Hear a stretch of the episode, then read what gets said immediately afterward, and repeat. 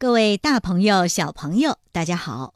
英读古诗一百首之中国传统节日。今天呢，我们说到中国最盛大、最热闹，也是最重要的一个古老的传统节日，那就是春节。小朋友们最喜欢春节了，嗯，因为啊，一过春节就有压岁钱。不过，千万别光想着拿压岁钱去买玩具。你知道咱们中国人从什么时候开始过春节吗？你知道春节有什么含义吗？算起来呀，咱们中国人过春节已经有四千多年的历史了。相传呢，是在上古的尧舜时期就有类似新春的庆祝活动了。到了殷商时期，这新春呢就开始祭神祭祖。西周时期开始有农业的庆祝活动，到了汉朝，这春节才真正的形成了自己的新春礼仪，开始放爆竹，互相之间拜年。这官员呢要朝贺天子了。到了后来，就是混乱的五代时期，开始有什么呢？春联儿。哎，后蜀的太子有一个叫孟昶的，他题写了中国最早的一副春联儿，上联是“天地纳余庆”。下联是“佳节好长春”，嘿，你注意到了吗？现在很多人家门口贴的春联就是写的这十个字。这回你知道了哦，这户人家是很有学问的，他们贴的这对联啊，是中国最古老的春联有一千多年的历史了。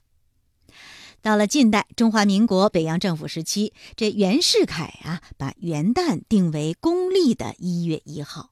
然后呢，把春节呀重新下了个定义，就是农历的正月初一。后来到二零零六年的五月二十号，春节民俗经过国务院的批准，列入第一批国家级非物质文化遗产名录。到二零零七年的十二月七号呢，国务院第一百九十八次常务会议通过，将春节列为国家法定节假日。春节呢是整个汉字文化圈传统上的农历新年，有很多俗称，比如说叫年节，呃，有新年，有大年，还有叫新岁的。过春节呢又叫度岁、庆新岁、过年。这年节呢也是阖家团圆、端亲祭祖的日子。很多中年在外奋斗的游子，一年当中最盼望的就是除夕这一天，能够全家欢聚一堂，幸福团圆。所以呀，每到春节长假，人们不远千里万里，顶着风云雨雪，也要回到家乡去过年。今天我们要读的诗，就是北宋著名的文学家、政治家王安石的一首《元日》。元日，爆竹声中一岁除，春风送暖入屠苏。千门万户瞳瞳日，总把新桃换旧符。这首诗里呢，有很多都是春节的非常具有仪式感的那种活动。比如说，一到春节，这家家户户都要贴春联儿。你知道吗？春联儿原始形式啊，就是王安石在诗里面所说的“总把新桃换旧符”。哎，这个桃符。在上古的传说当中，有两位能制服恶鬼的神人，后世呢把他们作为门神。这画像啊，丑怪凶狠，能够镇宅驱邪。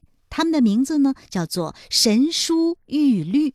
再后来，人们就在桃符上写上他们两个的名字，以图镇宅驱邪。这种桃木板呢，后来就叫做桃符了。到了王安石生活的宋代，人们开始在桃木板上写对联儿。哎，一方面呢是不失去桃木镇邪的意义，再则也表达了自己美好的心愿。还有一重功能，那就是装饰门庭以求美观。也可以在象征喜庆吉祥的红纸上写上对联儿，新春之际贴在门窗两边，用以表达人们祈求来年幸福好运的美好心愿。过年了，家家户户人们举杯祝贺。不过这酒可不是普通的酒，春节期间要喝什么酒啊？要喝屠苏酒。这是一种药酒，呃，制作过程非常复杂，咱们在这里就不详细叙述了。说在古代习俗当中啊，元日，哎，这一天大年初一这一天，全家都得喝这种屠苏药酒，以驱不正之气。古代的时候啊，饮屠苏酒方法不一样。比如说，一般人饮酒总是从年长的长辈开始啊，他喝第一杯，然后呢才是小辈的一辈一辈的啊，这样延续下去。但是喝这个屠苏酒啊，顺序正好相反，要从最年少的人开始喝。大概的意思也就是说，年龄小的人啊，一天比一天长大了，先喝酒呢表示庆祝；而年长者呢，过一年少一年，然后最后饮表示挽留。这种别开生面的饮酒次序，每每都令人产生珍惜时光的感慨。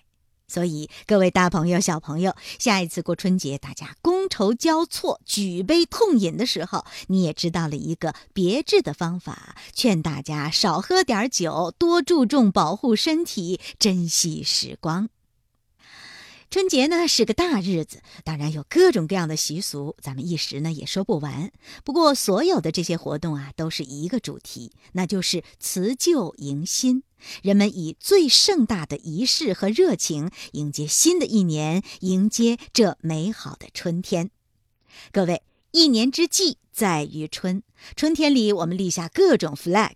啊，就是立下各种志愿，有要长高的，有要减肥的，有要更上一层楼的，也有要出去看看世界的。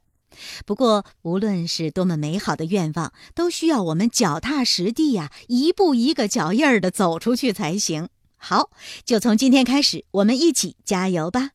我是英伦。如果想和各位朋友分享你读的这首王安石的《元日》这首诗，请你添加微信号“英伦幺幺七”，也就是我的名字的全拼 y i n g l u n 加上幺幺七，发给我你读的这一篇诗吧。另外，如果你喜欢收听，那么就订阅这个专辑，一有更新，你第一时间就会得到消息哦。